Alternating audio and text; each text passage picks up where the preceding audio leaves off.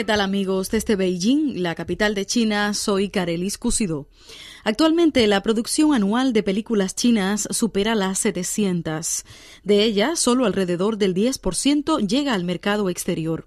En comparación con la taquilla del país, que ha crecido un 30% por seis años consecutivos, la taquilla de las películas chinas en el exterior solo ha registrado un incremento del 11% en los últimos cinco años. Luan Kuozi, viceinspector del Departamento de Cine de la Administración Estatal de Prensa, Publicaciones, Radio, Cine y Televisión de China, expresó. La influencia del cine chino en el mundo no es proporcional a la posición económica del país ni a su posición internacional.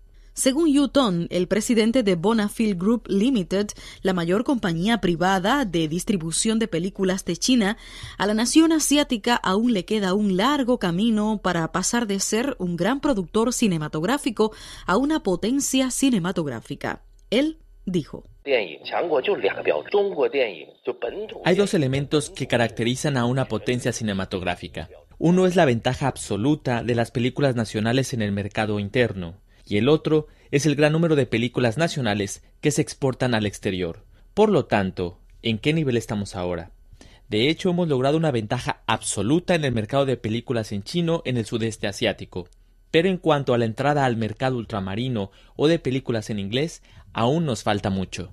De acuerdo con los últimos datos publicados por la compañía China Film Promotion International, CFPI por sus siglas en inglés, en el 2013 se vendieron en total 45 películas chinas fuera del territorio chino, 30 películas menos que en el 2012. Entre los filmes chinos producidos cada año, una minoría son películas comerciales que rueda China o en coproducción con otros países, así como películas literarias que logran algunos premios internacionales.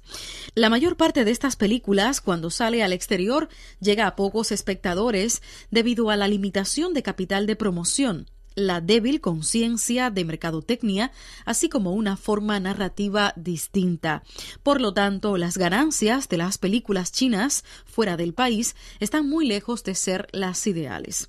Zhou Tieton, gerente general de la compañía China Film Promotion International, señala que el discurso narrativo de los filmes chinos es muy diferente al de Hollywood, que cuenta un simple relato tradicional de manera muy complicada.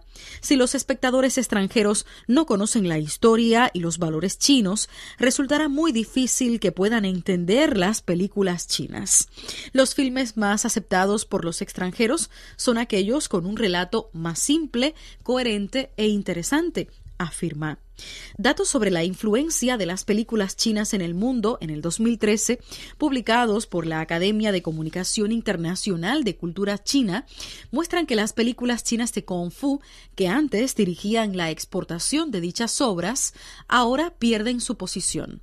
Lu Chuan, director chino de películas como Mountain Patrol y City of Life and Death, que lograron varios premios internacionales, considera que ya ha pasado el periodo de promover la cinematografía china a través de las obras de Kung Fu.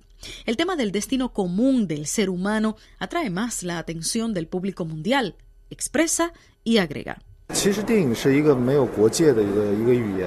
De hecho, el cine tiene un lenguaje sin fronteras. Es más fácil para una obra cinematográfica hacerse eco de la preocupación por el futuro de la humanidad.